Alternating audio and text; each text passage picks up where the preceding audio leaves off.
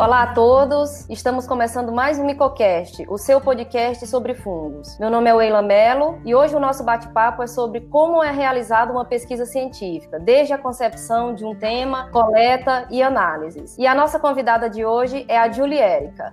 Oi pessoal, tudo bem? Meu nome é Julie e eu estou muito feliz de estar participando do Micotalk. E dessa vez a gente vai falar sobre o que eu amo, né? Fungos patogênicos.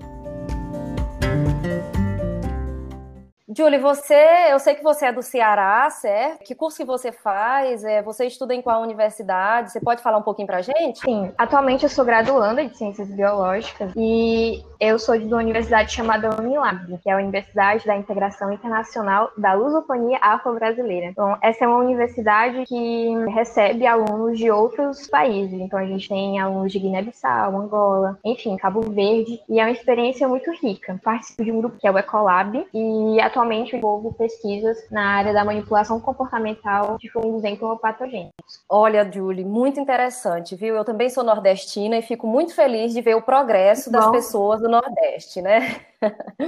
É, eu sou do Maranhão. Então vamos começar com as perguntas? Vamos sim. A primeira pergunta, então, Júlia, como surgiu a ideia do projeto? É, como eu falei para vocês, eu sou integrante de um grupo de pesquisa que é voltado para a área da ecologia. Na minha universidade, eu não tenho um laboratório ou também profissionais, professores que são formados na área da micologia. Então, o meu professor, o Dr. Jober, ele é e ele trabalha com essas interações, né? Interações de, de forma geral então, a gente trabalha com Vs, fungos. Eu tive né, a sorte de que ele trabalhasse com fungos entomopatogênicos. Atualmente, eu trabalho, tenho ênfase com a manipulação comportamental de um hospedeiro. E eu trabalho com aranhas. Então, hoje, eu trabalho com a aranha Macross pacoti, que foi homenageada com a cidade de Pacoti, que é daqui do Ceará e foi o meu grupo de pesquisa que identificou né, e descreveu essa nova espécie de aranha. A partir dessa interação, a gente descobriu tanto a aranha como o fungo. E o fungo a gente chegou até o momento no gênero. E, de uma forma geral, o grupo de pesquisa vem desenvolvendo vários estudos com, com essa interação. Nossa, muito interessante, Julie, sua pesquisa, viu? E a gente sabe que o Brasil, é, a gente tem uma defasagem, inclusive, de longos anos aí em relação à, à ciência, à falta de, de investimento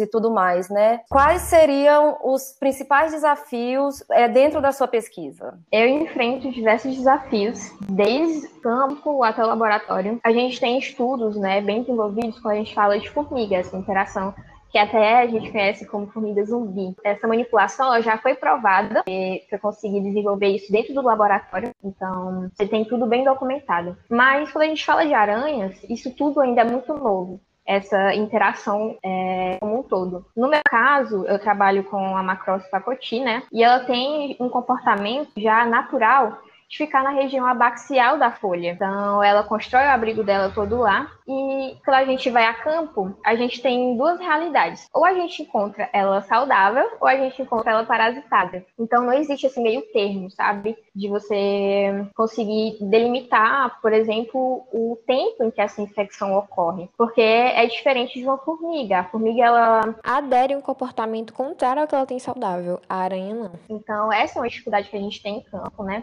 E quando a gente chega no laboratório, por exemplo, eu sou de um grupo de pesquisa que é voltado para da ecologia. Então, é, até mesmo meu professor, ele não é formado na área, né, da micologia. Quando é o estudo dessa interação como um todo, é incrível, né? Ele me dá diversos toques, mas sobre a taxonomia do fungo e tudo, é eu que tenho que correr um pouco atrás. Hoje nós temos parceria com a UFMG, com o laboratório do Dr. Aristóteles e a doutoranda dele, a Tairine, e a gente tem desenvolvido né, toda a morfologia do fungo que nós trabalhamos e tem sido incrível essa parceria. Mas quando a gente fala, por exemplo, eu vou dar um exemplo para vocês. É, tem muito isso de fungos entomopatogênicos serem indivíduos isolados. Então, eu encontro um fungo de maneira isolada, uma aranha sendo parasitada, e a gente só encontra um espécime dessa, dessa interação. E é muito difícil você chegar num laboratório, conseguir cultivar essa única interação e ver questões microscópicas, né? Tentar fazer extração de DNA, tudo isso, uma amostra. Então é impossível. Então a gente acaba às vezes perdendo essa amostra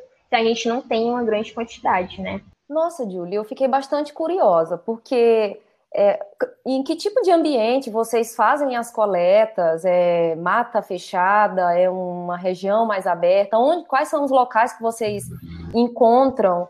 É, e como é a dificuldade de encontrar, de você ir lá no campo e observar, tem, nesse local é possível encontrar a, a, aranha sendo parasitada. Como que funciona isso? Eu sou do Ceará, do Nordeste, então a gente sabe que aqui é um clima muito seco, mas a gente tem os brejos de altitude aqui, então são resquícios de Mata Atlântica. E aí isso é incrível, porque você chega, você tá no sol quente de rachar, e aí você chega lá, meu Deus, é um clima super favorável para esse tipo de interação.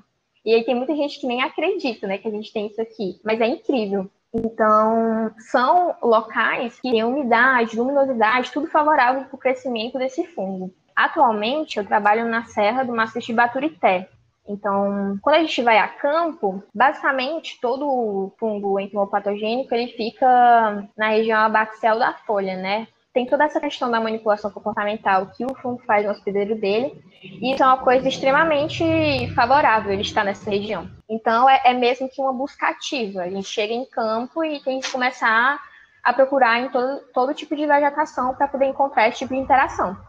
É realmente um trabalho assim que demanda muito tempo e um pouco também de daquele olhar meio sensível. Nossa, muito legal, Julie. A gente sabe que essas idas a campo não é fácil. Realmente, esse olhar de biólogo é super importante também, né? Então, olha, parabéns pela sua pesquisa. Eu tenho mais uma pergunta, Julie. Quando vocês fazem essa coleta no campo, qual que é a primeira coisa a ser feita quando vocês chegam no laboratório? Em campo, a gente tem que levar um material todo esterilizado, né, para evitar a contaminação dessa amostra. Tem que levar pinça esterilizada, epindorfs, né, que são aqueles é, microtubos para a gente é, fazer a coleta. Tudo tem que estar esterilizado para tentar evitar infecção de, em placa, por exemplo, porque às vezes acontece muito da placa contaminar quando a gente vai tentar cultivar. Então, a gente tem que tentar ao máximo, né, prevenir isso. A, a gente faz uma triagem, né, rápida para a gente tentar conservar as estruturas fúngicas, que é o cinêmio. Tem pessoas que também chamam de corpo de frutificação do fungo. E, basicamente, quando a gente traz esse material de campo, estar no laboratório também tem que ser um ambiente esterilizado, o máximo possível. Então, é, eu retiro daquele microtubo e coloco um pouco de sílica em gel. Aí eu ponho uma camada de algodão, uma superfície bem fina, e depois coloco a amostra em cima e fecho o tubinho. E aí eu faço toda a identificação, né, de local de coleta, o horário. Se eu já souber, por exemplo, o gênero, né, que eu tô trabalhando, ou também o hospedeiro que eu tô trabalhando, eu já coloco tudo certinho e aí a gente separa todo esse material. O material que eu vou trabalhar no laboratório eu separo em um canto e o que a gente vai enviar para outros estados, né, para fazer estações de DNA, também é separadinho. Então tem que também fazer uma planilha completa para depois, quando esse material voltar da extração de DNA, a gente saber qual é a amostra que a gente está trabalhando. Muito bom, Julie.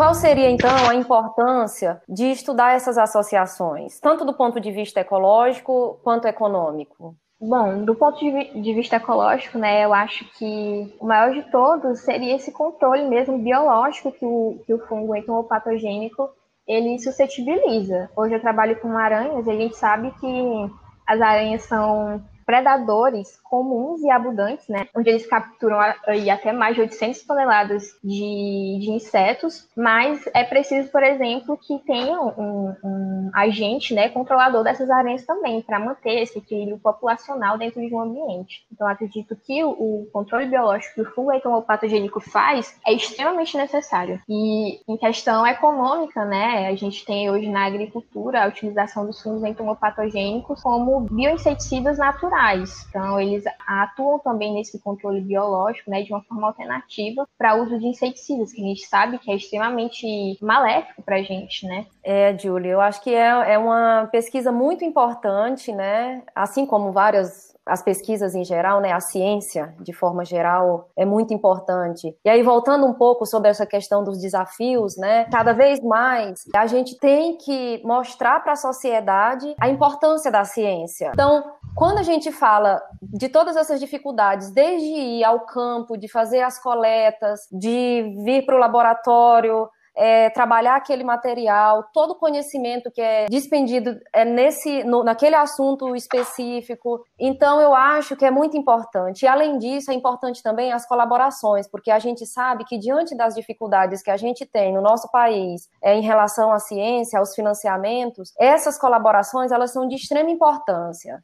E o seu trabalho, do, Julie, está de parabéns, viu? Eu te agradeço muito e eu queria só falar brevemente, né, sobre é, esse trabalho que a gente tem desenvolvido aqui, porque eu acredito muito na ciência que faz essa divulgação científica, né? A gente está dentro do laboratório, está dentro do campo, a gente faz pesquisa, mas é extremamente importante a gente tirar isso, levar para fora da, da academia, levar para a sociedade. Então, eu sou muito orgulhosa do meu grupo de pesquisa, porque a gente, a partir da interação e dos estudos do fungo entomopatogênico, nós descrevemos uma nova espécie de aranha, por exemplo, e a gente nomeou ela com o nome da cidade onde a gente desenvolve pesquisa.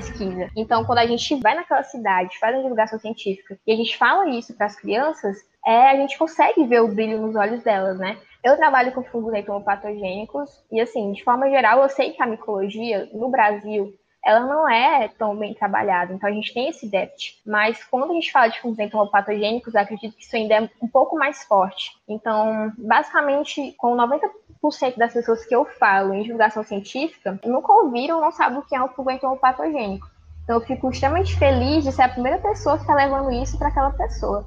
Eu acho extremamente importante. É muito importante mesmo, Júlia. Eu fico muito feliz de ver que, principalmente, essas gerações mais novas estão começando a desenvolver esse trabalho. É uma coisa que é necessária e eu acho que até mesmo para a gente buscar políticas públicas, é, ter algumas ideias sobre isso, tem que fazer essa divulgação, mostrar para a sociedade a importância da preservação de um determinado lugar, porque imagina, se aquela área ela já tivesse sido degradada, devastada, né? degradada, talvez talvez vocês não tivessem descoberto essa espécie nova. E assim como descobriram essa, podem ser descobertas outras, né? Com certeza. Já que a gente está num tempo difícil, que é esse tempo de pandemia, que a gente não pode estar tá indo nem em congressos e nada, eu acho Sim. que fazer essa divulgação, quantos assuntos a gente não, não, não veria se a gente não tivesse tendo um, um canal desses, né? Por exemplo. Com certeza. Eu acho, por exemplo, foi uma dificuldade muito grande para mim ter ido lá na UFMG e trabalhar no laboratório do Dr. Aristóteles. E aí, nos meses passados, vocês trouxeram ele para uma palestra maravilhosa e todo mundo teve acesso né, ao conhecimento que ele tem. Então, foi incrível. Exatamente, exatamente, Julie. Eu acho que essa coisa de você divulgar a ciência, de você mostrar para as pessoas é, a importância. Por que, que é importante você preservar as florestas que a gente tem? É, e, isso é, e isso é muito bom, sabe? Eu acho que você, é. como, como uma, uma, uma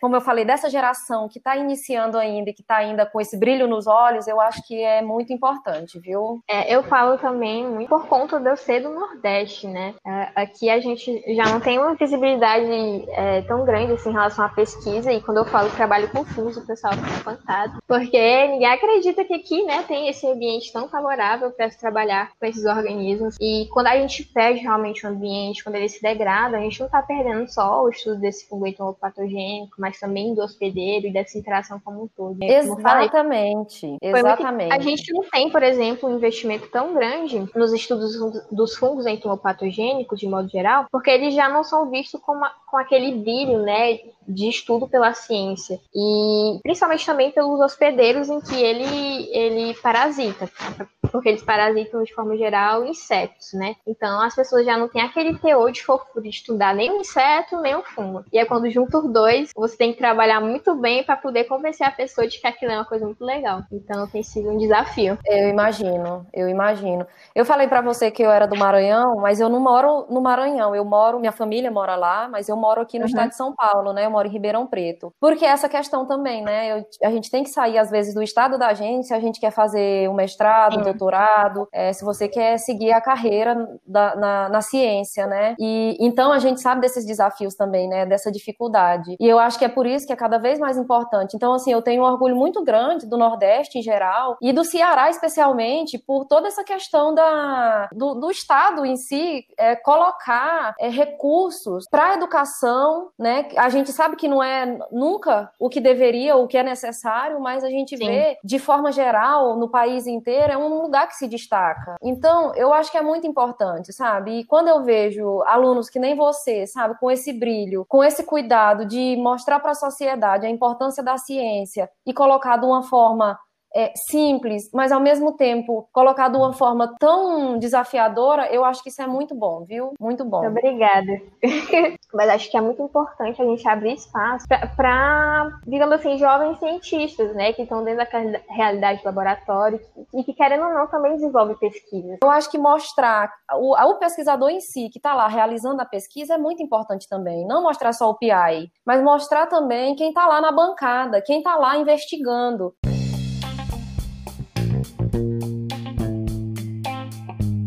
Bom, Julie, então olha, nosso papo tá muito bom, mas vamos lá no bate-bola. Quero que você me fale um fungo entomopatogênico que você gosta. Eu vou falar do que eu trabalho, né, que é o gibelula porque toda vida que eu leio algo sobre, é, para mim tem sido uma experiência incrível aprender sobre esses, esse gênero em específico. E além dele, tem, com certeza tem vários outros. É, o Ophiocordyceps, por exemplo, é um deles, mas eu tô apaixonada pelo libelula. Muito bom, Julie. E um fungo não entomopatogênico? Pleurotus de amor. Olha, esse é bom, hein? Inclusive, é uma delícia. Sim, eu já comi em campo. Ah, muito bom. Julie, e um micologista ou um cientista que te inspira? O Evans. Ele trabalha realmente com fungos aranhopatogênicos, que são fungos que parasitam aranhas. Então, é tipo meu mestre, né? Que legal, Julie. E um conselho para quem quer começar na ciência, Julie, qual seria? Eu acho que experimentar, realmente se jogar. Quando eu entrei no grupo de pesquisa de ecologia, eu não sabia ainda que realmente eu ia gostar tanto de estudar, porque nunca isso passou pela minha cabeça. Mas eu acho que a partir do momento que eu me deixei levar por isso, experimentar e estudar, abriu diversas portas para mim. Muito bom, Julie, que legal, viu? E uma micodica? Bom, eu vou dar uma micodica voltada para a área que eu trabalho, né? Que é um jogo chamado The Last of Us. Quando eu era criança, inclusive, eu jogava muito esse jogo e é, ele é voltado para o fungo Ophiocordyceps, né? Só que é, acontece uma infecção em, em, humanos. A gente sabe que isso não é possível, né? Por causa do sistema imunológico que, que nós temos. Mas é, o jogo ele trabalha uma coisa muito bacana, que é essa divulgação científica, né? Dos fungos entomopatogênicos. Então, eu não sabia quando era criança que eu ia estudar com isso hoje. Mas já foi, tipo, meio que um caminho que eu comecei a trilhar desde criança. Então, acho que é extremamente válido, né? Quem é desse mundo dos games quiser jogar também. Boa dica, viu, Julie?